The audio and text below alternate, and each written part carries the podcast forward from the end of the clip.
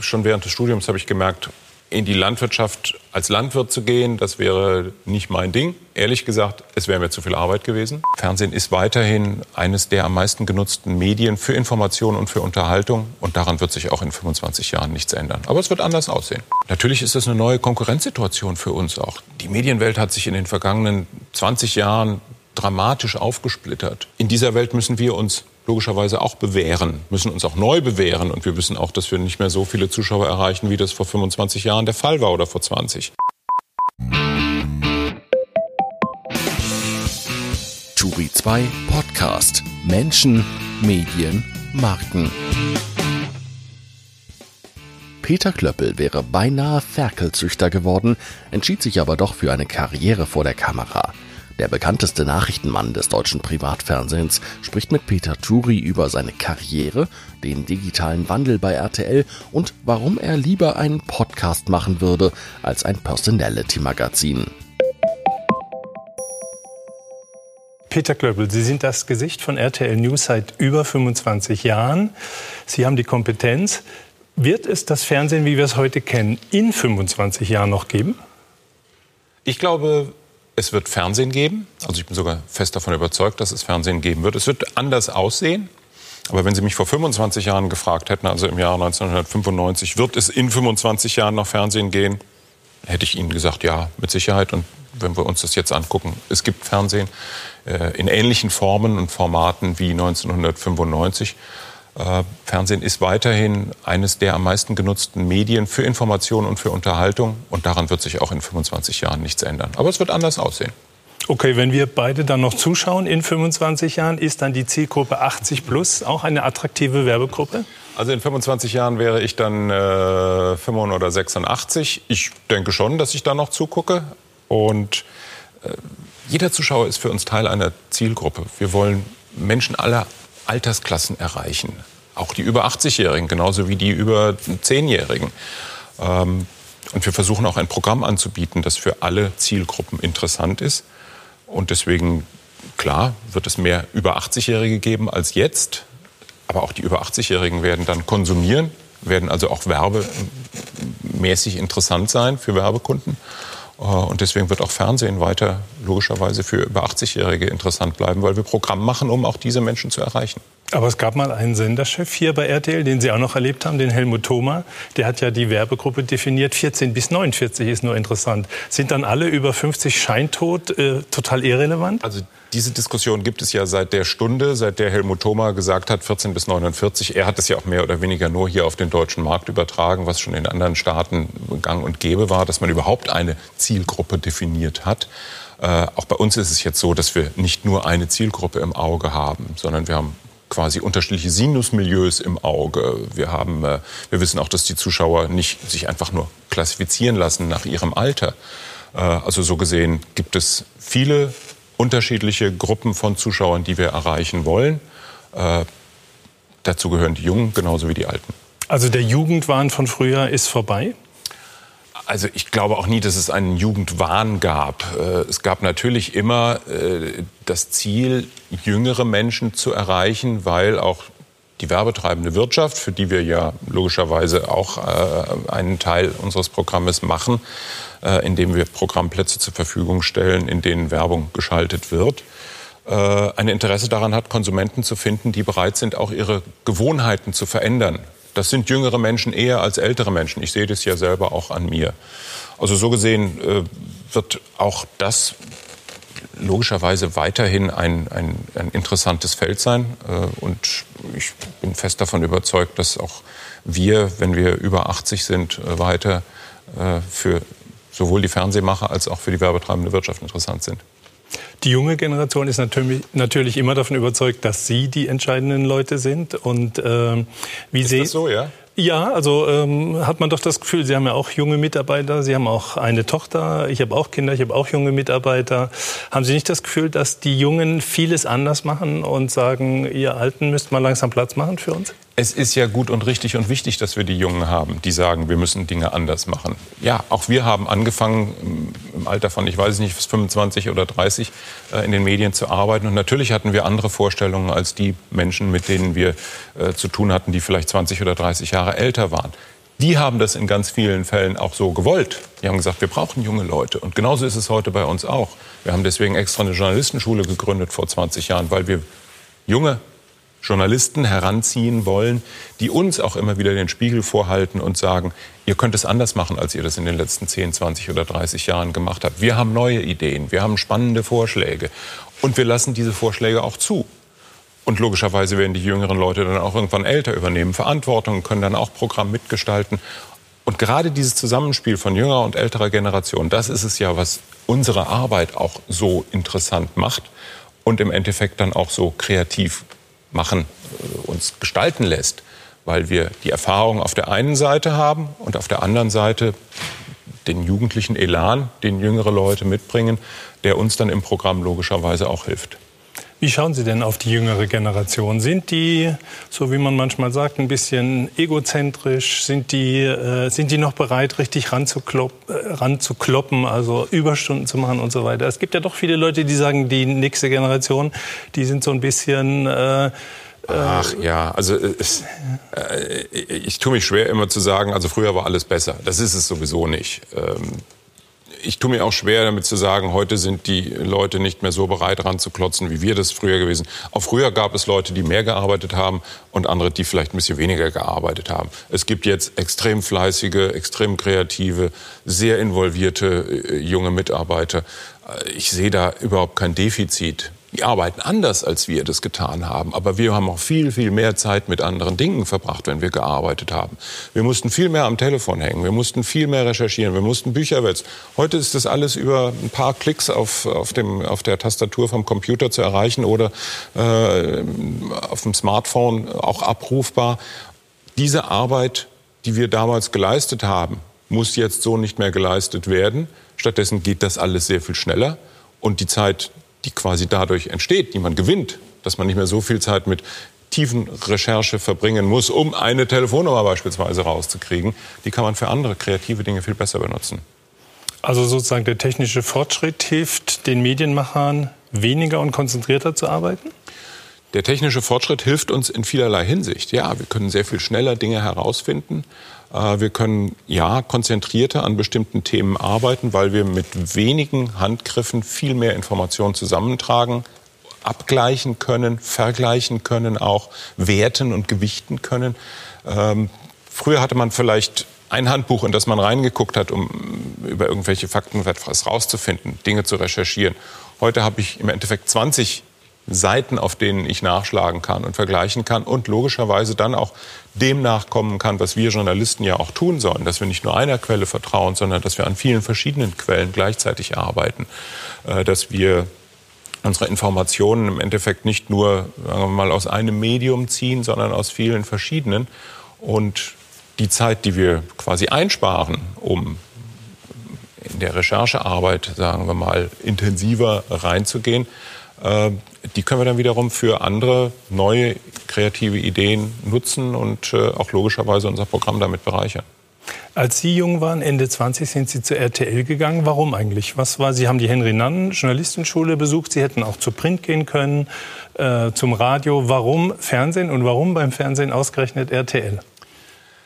Ja, das hat eine kleine Vorgeschichte. Ich war auf der Henry-Nannen-Schule, das ist richtig, habe drei Praktika bei Printmedien gemacht, also bei einer kleinen Tageszeitung, dann bei einer größeren Regionalzeitung im Wirtschaftsressort, dann beim Stern im Wissenschaftsressort. Und ich wollte eigentlich Wissenschaftsjournalist werden, weil ich Agrarwissenschaften studiert hatte und mir dachte, ich kann meine landwirtschaftlichen und naturwissenschaftlichen Kenntnisse dort am besten unterbringen.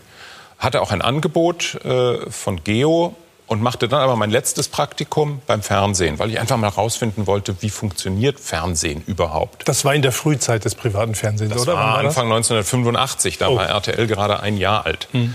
Ich bin nach Luxemburg gegangen, habe in der Nachrichtenredaktion mitgearbeitet, das hat mir riesen Spaß gemacht. Und die haben zu mir gesagt, Mensch, du passt gut in unser Team. Wir könnten uns vorstellen, dass du für uns als Korrespondent nach Bonn gehst politischer Korrespondent fürs Fernsehen in Bonn zu werden, war natürlich schon eine ziemlich coole Nummer. Und deswegen habe ich dann lange hin und her überlegt, habe dann schweren Herzens bei Geo abgesagt. Äh, Hätten Sie Redakteur bin, werden können bei Geo? Wollten das Sie war das Angebot, ja, ja, das okay. war das Angebot. Und ähm, ich war natürlich auch von Geo extrem beeindruckt, weil, hallo, Geo, also Das war schon eine große Nummer. Äh, aber politischer Korrespondent in Bonn zu sein, hatte noch, sagen wir mal, mehr Spannung, fand ich, äh, in sich und vielleicht auch mehr Entwicklungsmöglichkeiten. Und so bin ich dann zu RTL gegangen äh, und habe es bis zum heutigen Tag nicht bereut. Und äh, Sie hatten mal im, in einem Interview mit Turi 2 TV gesagt, Ihr eigentlicher Berufswunsch war Pilot als Kind. Mhm. Ist dann Korrespondent in äh, Bonn und jetzt bei RTL noch spannender als Pilot oder warum hat es nicht geklappt mit dem Pilot? Also man überprüft sich ja immer selber und irgendwann habe ich auch mitbekommen, äh, dass der Pilotenwunsch wahrscheinlich an einigen anatomischen Dingen scheitert, unter anderem daran, dass ich eine rot-grün Sehschwäche habe und äh, somit schon mal durch den Sehtest gefallen wäre, außerdem auf einem Auge ziemlich kurzsichtig bin und meine mathematischen, sagen wir mal, Talente eher unterdurchschnittlich entwickelt sind. All das braucht man schon, wenn man Pilot werden möchte. Die Fliegerei hat mich trotzdem weiter fasziniert. Ähm, aber wenn ich mir jetzt anschaue, was ich im Fernsehen in diesen vergangenen 28 Jahren, äh, ach, ist ja noch viel mehr eigentlich, seit 1985 äh, sind es ja 34 sogar schon, äh, was ich alles machen konnte, wo ich dabei sein konnte, wo ich tiefe Einblicke bekommen habe, äh, auch in politische Entwicklungen, das ist schon ein ganzes Pfund mehr als das, was ich wahrscheinlich als Pilot hätte erleben können. Sie hätten auch noch was ganz anderes erleben können. Sie haben ja, wie Sie gesagt haben, Agrarwissenschaften studiert mit dem Schwerpunkt Tierproduktion. Mhm. Das heißt, Sie hätten eigentlich Ferkelfabrikant werden können. Fabrikant klingt gemein, weil das sind die Landwirte natürlich nicht, sondern äh, die äh, Landwirte sind Ferkelzüchter. Das sich so schön. Ja, ich weiß, aber nicht alles, was sich schön alliteriert, entspricht auch der Realität, äh, der realen Realität. Ferkelzüchter, genau. Ja, wäre eine Möglichkeit gewesen, aber äh, schon während des Studiums habe ich gemerkt, in die Landwirtschaft als Landwirt zu gehen, das wäre nicht mein Ding. Ehrlich gesagt, es wäre mir zu viel Arbeit gewesen, weil ich gesehen habe, wie unfassbar fleißig man sein muss, wenn man als Landwirt arbeitet, gerade wenn man Tiere hat, dass man 365 Tage im Jahr tatsächlich rund um die Uhr da sein muss äh, und wenig Freizeit hat. Ich habe mir gesagt, na, ich will ein bisschen mehr Freiheiten auch besitzen und deswegen war dann auch der Wechsel zum Fernsehen, glaube ich, ein vernünftiger. Als Ferkelzüchter hätten Sie ja auch den äh, kleinen Ferkeln, den männlichen, die Hoden abschneiden müssen. Grausam, haben oder? Gemacht. Haben Sie gemacht? Das, ja, ich war ja bei Landwirten, die auch Ferkel gezüchtet haben. Das gehörte dann zum, nicht gerade täglichen, aber doch zur wöchentlichen Arbeit dazu. Ja, das war äh, nicht schön. Ähm, es gibt ja auch heute noch eine, eine, eine lange und sehr ausführliche Diskussion über Alternativen dazu. Ähm, ich würde es mir sehr wünschen, wenn man eine Form findet, wie man darauf verzichtet, äh, Ferkel zu kastrieren oder eine schmerzfreie Kastration ermöglicht. Sehr viele, äh, sagen wir mal, Verbände, Lobbyarbeiter, wer auch immer, haben diese Möglichkeiten bis aber, bisher aber doch noch weit, äh, sagen wir mal, in die Zukunft geschoben. Ich denke mal, dass es in ein paar Jahren so weit sein wird, dass man tatsächlich eine halbwegs schmerzfreie Kastration durchführen kann. Ich würde es mir sehr wünschen. Stichwort schmerzfreie Kastration. Wann hat RTL aufgehört, ein männlich dominierter Sender zu sein? Machen wir das mal? Ja, am Anfang schon. Also äh, Helmut Thoma, äh, aber auch schon damals Tutti haben Frutti, viele, einige Sendungen. Damals haben wir ja viele, viele Programme gemacht, in denen auch Frauen extrem erfolgreich waren. Denken wir an äh, an, an Hella von Sinnen, denken wir an mhm. unsere, auch unsere äh, Soap-Geschichten, in denen wunderbare Schauspielerinnen aufgetreten sind, viele Moderatorinnen. Aber die Führungsebene war natürlich rein männlich. Ja, die Führungsebene war männlich, äh, wie das in vielen anderen Unternehmen auch ist, bis zu dem Zeitpunkt, bis dann Anke Schäferkott äh, Geschäftsführerin wurde von RTL und auch von der Mediengruppe bzw. der RTL Group. Äh, also männlich dominiert habe ich hier das Haus nie gesehen. Ähm, und wenn ich mir angucke, wie viele talentierte Frauen bei uns hier auch arbeiten und nicht nur talentiert sind, sondern auch in Führungspositionen arbeiten. Also ich habe nicht das Gefühl, dass wir hier äh, noch in irgendeiner Weise männlich dominiert oder wie auch immer beherrscht sind. War MeToo mal ein Thema bei RTL? Nicht, dass ich es mitbekommen hätte. Wird Journalismus, TV-Journalismus ein bisschen, auch Kommunikationsberufe, ein bisschen sogar zum Frauenberuf? Schon seit langem. Äh, wir sehen das ja schon bei den Bewerberzahlen unserer Journalistenschule und auch ganz besonders dann bei den Journalistenschülerinnen. Äh, die sind schon seit einigen Jahrgängen in der Mehrheit. Also wir haben ungefähr so 60, 65 Prozent Frauen, die ausgebildet werden. Ähm, es wird stärker ein Frauenberuf, ja, wie das in vielen anderen Berufen aber auch der Fall ist. Wenn wir uns den Ärzteberuf anschauen, auch da studieren deutlich mehr Frauen als Männer. Äh, was ich mir immer wünsche, ist, dass die Frauen dann auch tatsächlich äh, selber in Führungspositionen sich hinein entwickeln wollen und auch die Möglichkeit bekommen. Aber das gibt es bei uns auch immer mehr. Kriegen Sie eigentlich bei der Journalistenschule noch die Bewerber, die Sie wollen? Ist der Beruf äh, Fernsehjournalist noch attraktiv? Also ja, wir haben immer noch äh, 400 Bewerbungen auf, auf, knapp 30 Plätze.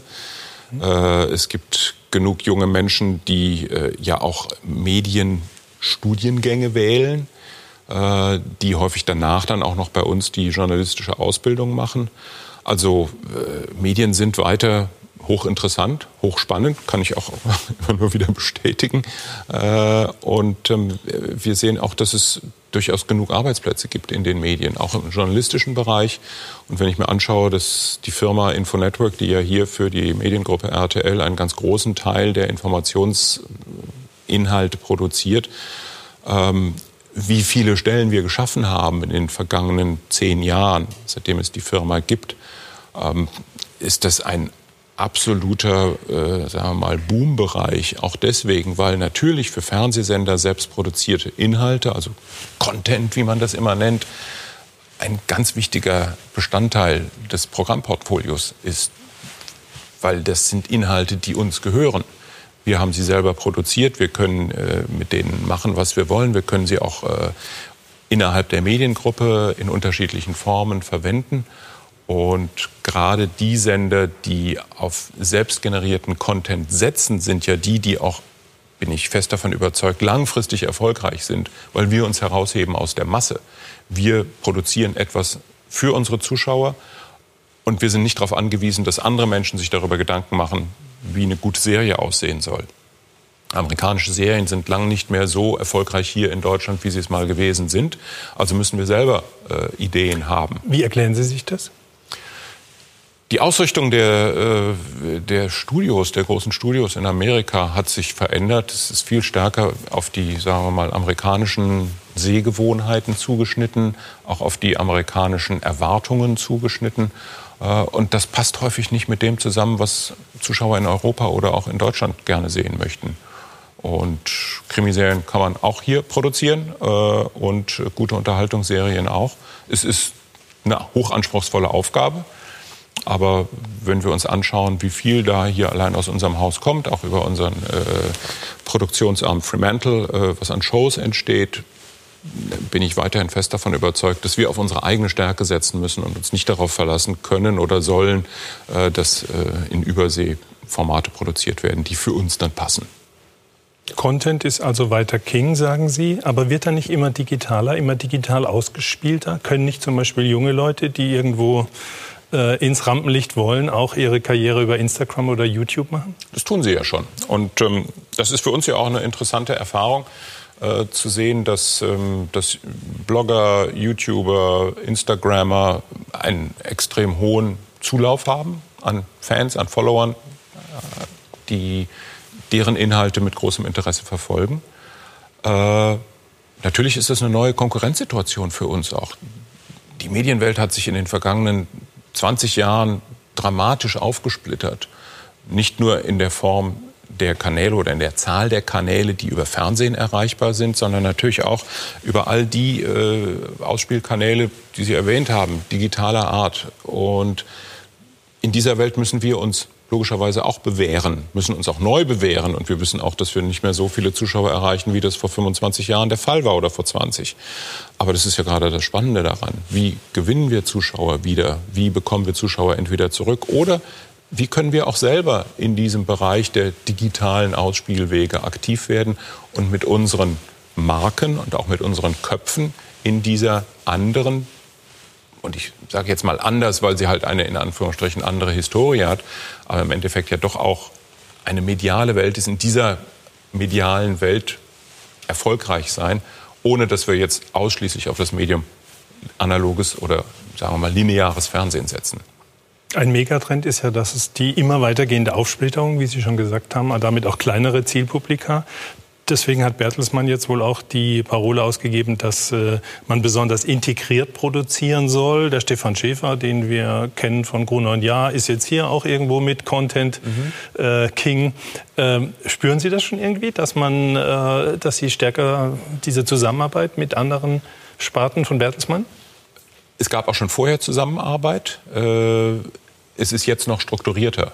Also wir spüren das sehr wohl und, und machen das natürlich auch gerne mit, weil wir es ja auch selber mitgestalten. Äh, und wir sehen auch selber, dass wir nur in dieser Allianz, in dieser Verbindung der verschiedenen Medienformen äh, langfristig Erfolg haben werden. Es hilft ja nichts, wenn wir uns gegenseitig versuchen, irgendwie die Butterpompe rot zu nehmen. Wir können uns gegenseitig sehr gut verstärken äh, und ähm, logischerweise auch den Menschen unterschiedliche Angebote machen, die einen, die es vielleicht lieber im Print sehen wollen, können es sich als Printobjekt äh, am Kiosk holen oder wo auch immer. Andere, die Fernsehen sehen wollen, auf anderem Wege, die es äh, digital erleben möchten, können es sich digital in irgendeiner Weise auf den Computer holen. Aber wir können dadurch natürlich eine viel größere Schlagkraft entwickeln, als das vorher der Fall war. Wenn immer nur ein Medium auf ein Thema setzt, hm, kann das funktionieren, muss aber nicht. Wenn wir aber als Verbund als Medienverbund gemeinsam auf ein Thema setzen, erreichen wir eine viel größere äh, Menge an Zuschauern, an Usern, an Zuhörern und können damit natürlich auch die Marken stärken und uns auch gegenseitig dann, äh, sagen wir mal, Inhalte, sagen wir mal, zur Verfügung stellen, äh, die wir sonst vielleicht nicht äh, zur Verfügung hätten, um wiederum für unsere Nachrichtenzuschauer oder Magazinzuschauer Programme zu produzieren. So diese crossmediale Zusammenarbeit funktioniert da bei Gruner und Jahr, wenn zum Beispiel ein Magazin, ein Personality-Magazin gemacht wird, was Guido heißt, kommt aber aus dem Unterhaltungsbereich. Bräuchte man jetzt vielleicht ein politisches Magazin für den seriösen, erkrauten älteren Herrn, der die Welt erklärt, also das Nachrichtenmagazin Peter, vielleicht mit Ihnen? Also ich denke, Gibt's dass irgendwelche Ideen? Ich denke, dass es da bei Gruner und Jahr äh, sehr gute Produkte gibt, mit dem Stern beispielsweise. Äh, der ist schon in Ehren erkauft, der Stern. Ja, ja aber er ist immer noch sehr jung und auch, auch, ist auch erfolgreich. Ähm, es gibt in der Richtung äh, keine Gespräche, aber man kann das nie ausschließen, dass man irgendwann mal ins Gespräch kommt, in welcher Form auch immer. Ich muss ja auch nicht immer nur über Politik reden. Es gibt vielleicht auch über andere Themen, über die ich reden könnte. Äh, zum Beispiel. Äh, Sie machen ja auch oder Reportagen. Tennis spielen oder was auch immer. Also das ist ja jetzt nicht so, dass ich nur ein eindimensionaler Mensch bin, der nur in diese eine Nachrichtenrichtung denkt. Also wir sind da in jeder Hinsicht im Gespräch miteinander und man sollte jetzt auch nicht das Kind mit dem Bade ausschütten, sondern wir werden sehen, was funktioniert. Äh, wenn Guido funktioniert, funktioniert dann vielleicht auch was anderes. Äh, wir sind fest davon überzeugt, dass wir in allen unseren Medien tolle Marken haben, auch tolle Köpfe haben, mit denen man noch mehr machen kann. Aber es muss passen. Gezwungen wird hier niemand. Daumenschrauben werden niemandem angelegt. Okay, aber ganz ausgeschlossen ist es nicht ein gedrucktes Magazin mit Ihnen also, oder anderen. Wie gesagt, also ich glaube, bei gedruckten RTL. Magazinen ist der, ist der Bedarf jetzt nicht so riesig groß, aber äh, natürlich kann man über Dinge, ich meine, Podcasts sind ja ein Thema, über das sehr viel geredet wird im Moment. Äh, natürlich kann man sich die Frage stellen, gibt es vielleicht eine Möglichkeit, dass wir mit RTL gemeinsam und im RTL Radio einen Podcast erstellen oder mit wem auch immer. Und wenn es was mit Nachrichten zu tun hat, wäre da ein Klöppel möglicherweise ein Ansprechpartner. Kann man nicht ausschließen. Wir sind aber noch nicht so weit. Okay, ersten Auftritt haben Sie jetzt heute schon. Unser Video wird auch ein Podcast, dann ja, sind Sie schon mal im Schwung dazu. Mhm. Haben Sie in den drei Jahrzehnten jemals daran gedacht, äh, den Beruf zu wechseln oder wenigstens den Sender? Nein, nie. Also weder den Beruf noch den Sender. Ich habe immer, wenn ich äh, das Gefühl hatte, dass ich mich in einem Feld ziemlich gut ausgetobt habe und mich in neue Regionen hineinentwickeln wollte, die Möglichkeiten bekommen, neue Dinge zu tun, ob das jetzt Dokumentationen waren oder äh, größere politische Interviews äh, oder als Korrespondent ins Ausland zu gehen. Es gab immer eine Entwicklung und das hat mich immer davon abgehalten, woanders hinzugehen. Und wenn ich mir nur anschaue, was ich in diesen Jahrzehnten alles an Möglichkeiten hatte. Hallo, da, den Sender muss man mal vielleicht erst backen, bei dem ein Mensch das alles darf, was ich hier durfte und darf. Sie sind Chefmoderator, Sie waren Chefredakteur, was Sie da nicht mehr machen wollten. Sie waren äh, Gründungschefredakteur, äh, Gründungsleiter der Journalistenschule, mhm. was Sie jetzt auch ein bisschen von, mit bisschen mehr mit Abstand begleiten. Gibt es ja. noch irgendwas, was Sie noch gern machen würden bei RTL? Äh, was ich gerne mache, ist, dass ich weiter jeden Tag oder so viel wie möglich mich im Nachrichtengeschäft austoben kann. Und das tue ich und das lässt man mich auch tun. Was ich jetzt mit Begeisterung beobachte, ist, wie wir uns tatsächlich auch hier innerhalb des Hauses, also nicht crossmedial äh, zu Gona und Ja oder zu, äh, zu anderen äh, Produkten des Hauses Bertelsmann hin entwickle, sondern wie wir uns hier im Haus neu vernetzen. Äh, wir sind ja gerade dabei, uns neu aufzustellen in der Gesamtorganisation, was die Inhalteproduktion angeht, hier im Informationsbereich. Äh, wir arbeiten sehr viel intensiver jetzt mit den Kollegen von Interactive zusammen, also sprich äh, mit den ganzen Kolleginnen und Kollegen, die RTL.de produzieren. Wir produzieren auch für deren Seite mit. Wir werden mit eingebunden in Instagram-Aktionen. Äh, ich selber schreibe manchmal auch für ntv.de oder für rtl.de. Mhm. Also das sind Dinge, bei denen ich sage, ja, genau so habe ich es mir auch immer vorgestellt. Okay. In dieser neuen Welt, die ja nun jetzt nicht erst vor zwei Jahren angebrochen ist, sondern die wir ja schon seit den späten 90er Jahren beobachten, als die neuen Medien, wie es ja damals hieß, äh, das erste Mal aufkamen, wo man schon immer sagte, Mensch, die Leute werden auf Dauer doch nicht so viel Fernsehen gucken, sondern alles über den Computer sich holen. Äh, das wächst jetzt wirklich so zusammen, wie es zusammengehört. Da waren wir über lange Jahre ein bisschen, sagen wir mal, weiter auseinander und jetzt geht es zusammen und das ist eine spannende Geschichte und da bin ich gern dabei. Sie freuen sich auf mehr Digitalität, wollen selber auch digital noch mehr machen. Unterstützt werden Sie dabei ja von einer Kollegin, die wir alle kennen, Tanit Koch, die mhm. von Bild kam und bei Ihnen jetzt das sogenannte Inhalteherz leitet und Geschäftsführer, Geschäftsführerin von NTV ist. Äh, was wollen Sie zusammen machen mit Tanit? Also es betrifft weniger jetzt mich, sondern es betrifft mehr äh, die gesamte Struktur der Inhalteerstellung im Informationsbereich hier bei RTL. Wir stellen uns neu auf, äh, wir organisieren uns neu und äh, Tanit kommt äh, und wird für uns oder mit uns gemeinsam quasi das äh, Inhalteherz, wie wir es nennen, leiten, indem die Erstellung von Formen und Formaten im Informationsbereich neu organisiert wird. Äh, das ist insofern spannend, als dass wir versuchen natürlich äh, noch stärker eine Verknüpfung zwischen dem klassischen Fernsehgeschäft und dem digitalen Geschäft äh, herbeizuführen. Und das geht nur dann richtig gut, wenn wir das auch redaktionell entsprechend aufstellen. Und das ist ihre Aufgabe. Und da bin ich, äh, bin ich optimistisch, dass wir es gut hinkriegen. Es führt auch gar kein Weg dran vorbei. Äh, wir können es uns nicht auf Dauer leisten, dass wir in einem Bereich des Hauses nur fürs Fernsehen produzieren und in einem anderen Bereich, mit dem wir vielleicht auch persönlich gar nichts zu tun haben, digitale Inhalte produzieren. Das kommt alles zusammen und viele Inhalte, die wir im digitalen logischerweise auch benutzen und brauchen, also sprich Videomaterial, die im Fernsehbereich erstellt worden sind, das kriegen wir nur gescheit hin, wenn wir wirklich eng zusammensitzen, zusammenarbeiten und das werden wir in diesem Inhalteherz tun. Okay, das ist das spannende Thema der Zukunft. Wenn Sie zurückschauen auf Ihre 30 Jahre äh, bei RTL, was ist das Spannendste, was Sie erlebt haben, was Sie erleben durften in den 30 Jahren? Was war das Spannendste? Also für mich war es extrem spannend zu sehen, und da müssen wir jetzt wirklich 30 Jahre zurückspringen ins Jahr 1989, äh, wie wir ab dem Sommer 1989 bis zum Spätherbst äh, das allmähliche Bröckeln der Mauer und, äh, und der Teilung Deutschlands erlebt haben.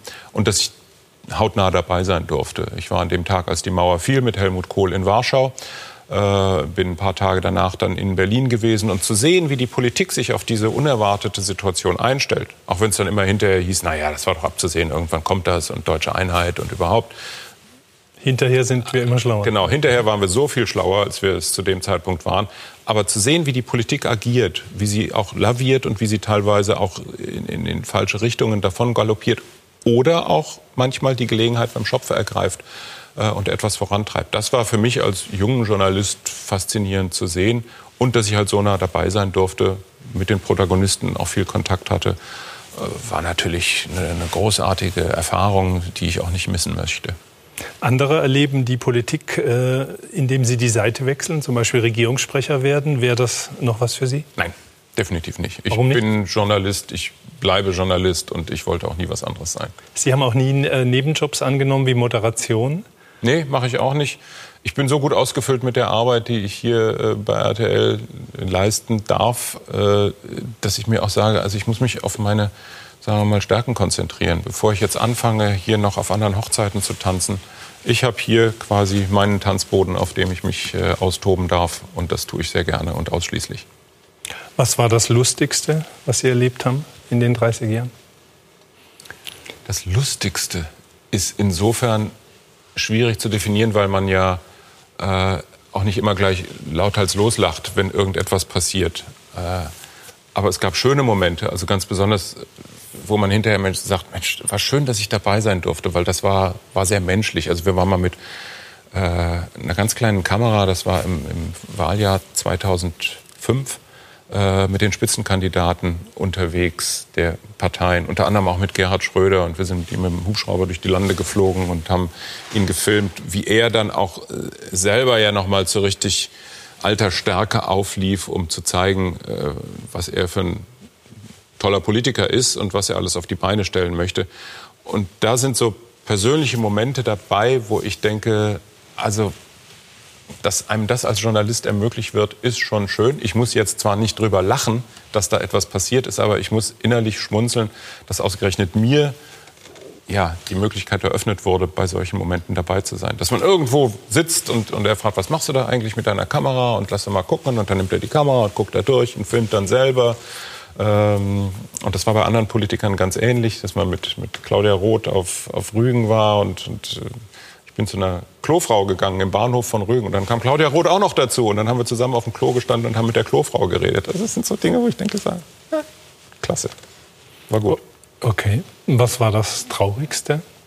Was war die traurigste Sendung vielleicht oder?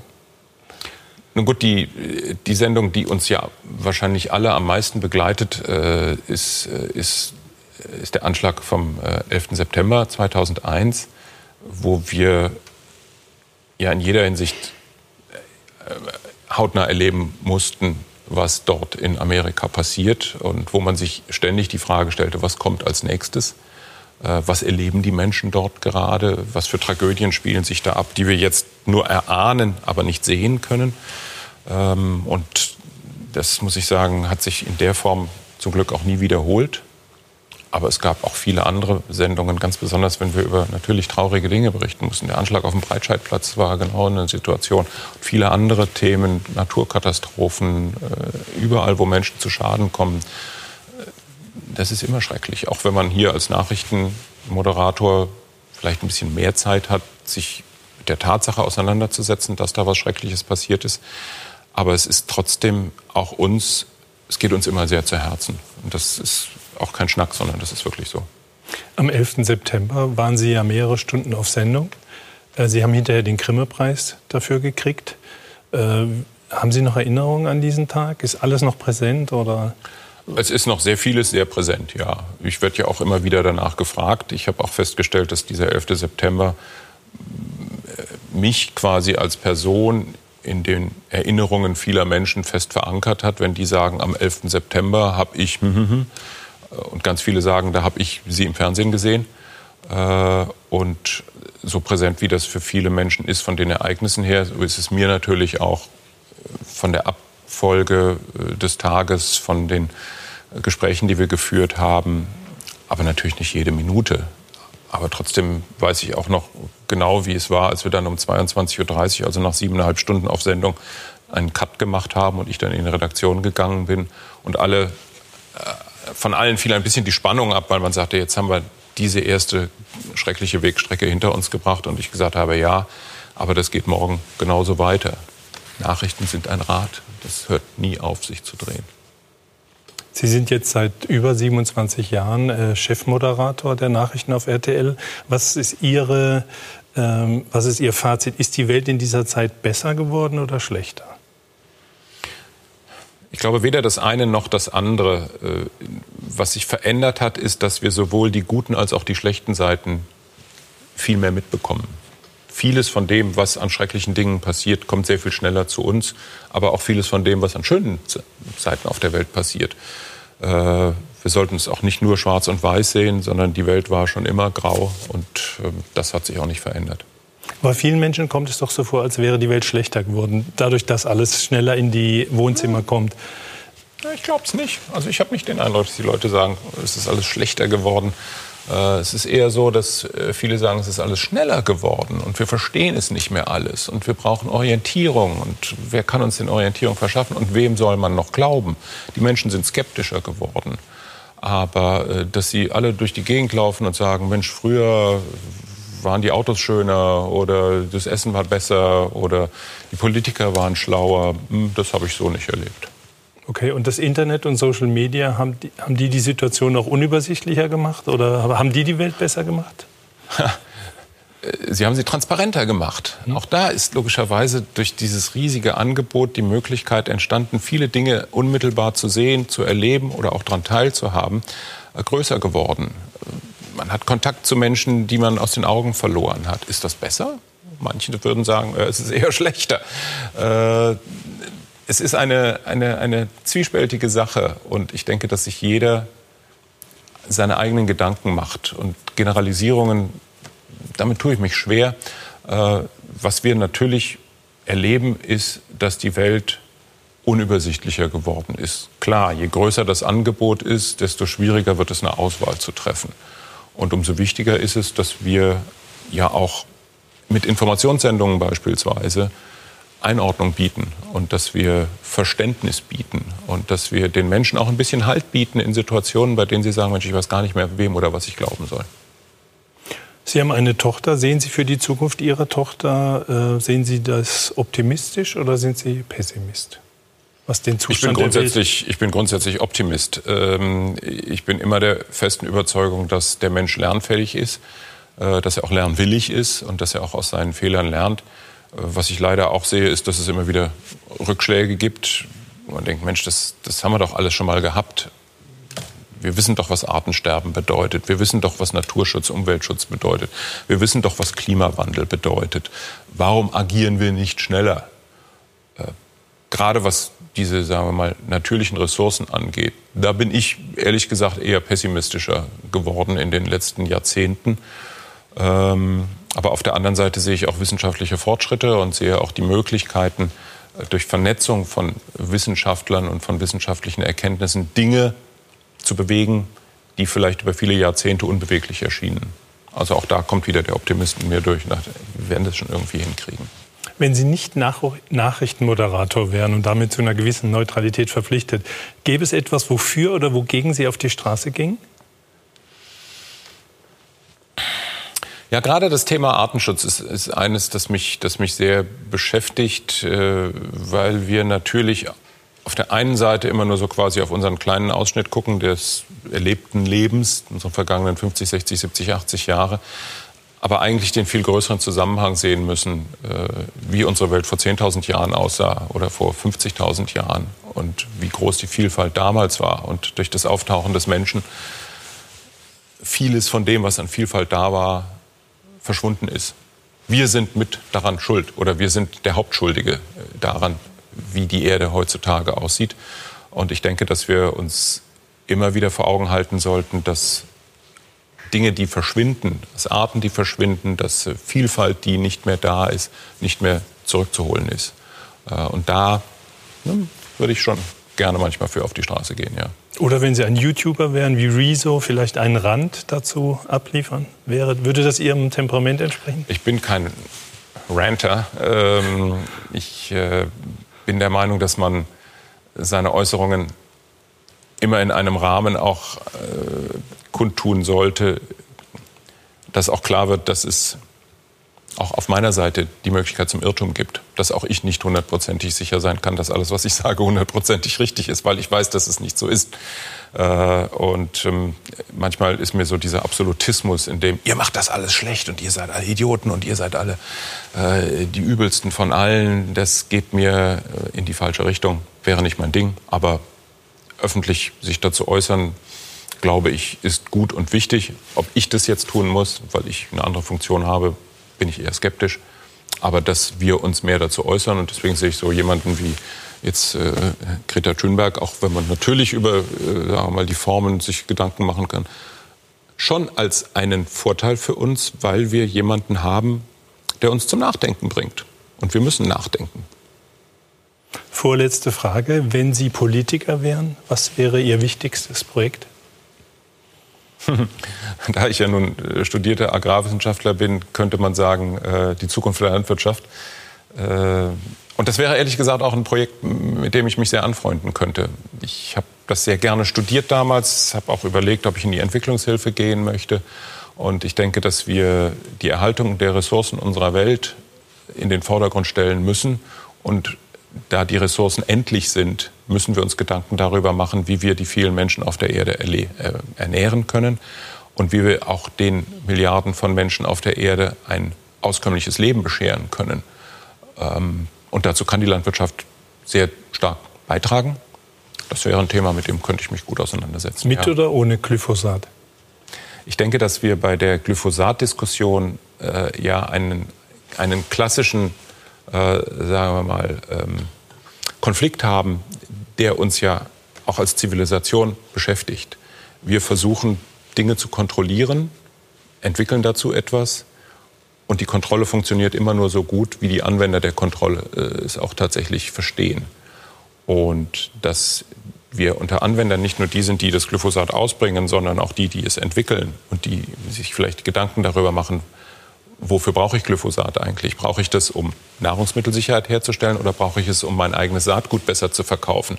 Ich denke, dass wir auch da in einem Zwiespalt sind, äh, der sich nicht so leicht auflösen lässt. Aber ich habe auch als landwirtschaftlicher Praktiker erlebt, wie man in der intensiven Landwirtschaft die wir hier betreiben in unseren Ländern, wie stark man auf solche Pflanzenschutzmittel angewiesen ist. Weil, und da sind wir wieder bei der anderen Seite, die Menschen erwarten, dass ihre Lebensmittel einen bestimmten Preis nur haben. Und wenn ich die Unkräuter auf den Feldern alle von Hand ausreißen könnte, bräuchte ich so viel mehr Arbeitskräfte, die ich aber nicht bezahlen kann. Und nur dann bezahlen könnte, wenn ich für den Kilo Weizen sehr viel mehr Geld bekäme, sind wir wieder in dem Zwiespalt. Was wollen wir eigentlich? Letzte Frage. Bevor Sie irgendwann mal in Pension gehen, welche Meldung würden Sie gerne in der Welt haben und gerne selber verkünden?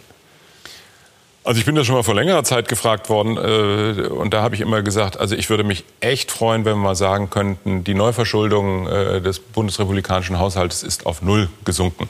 Da sind wir ja quasi schon angekommen. Das fand ich schon ganz schön.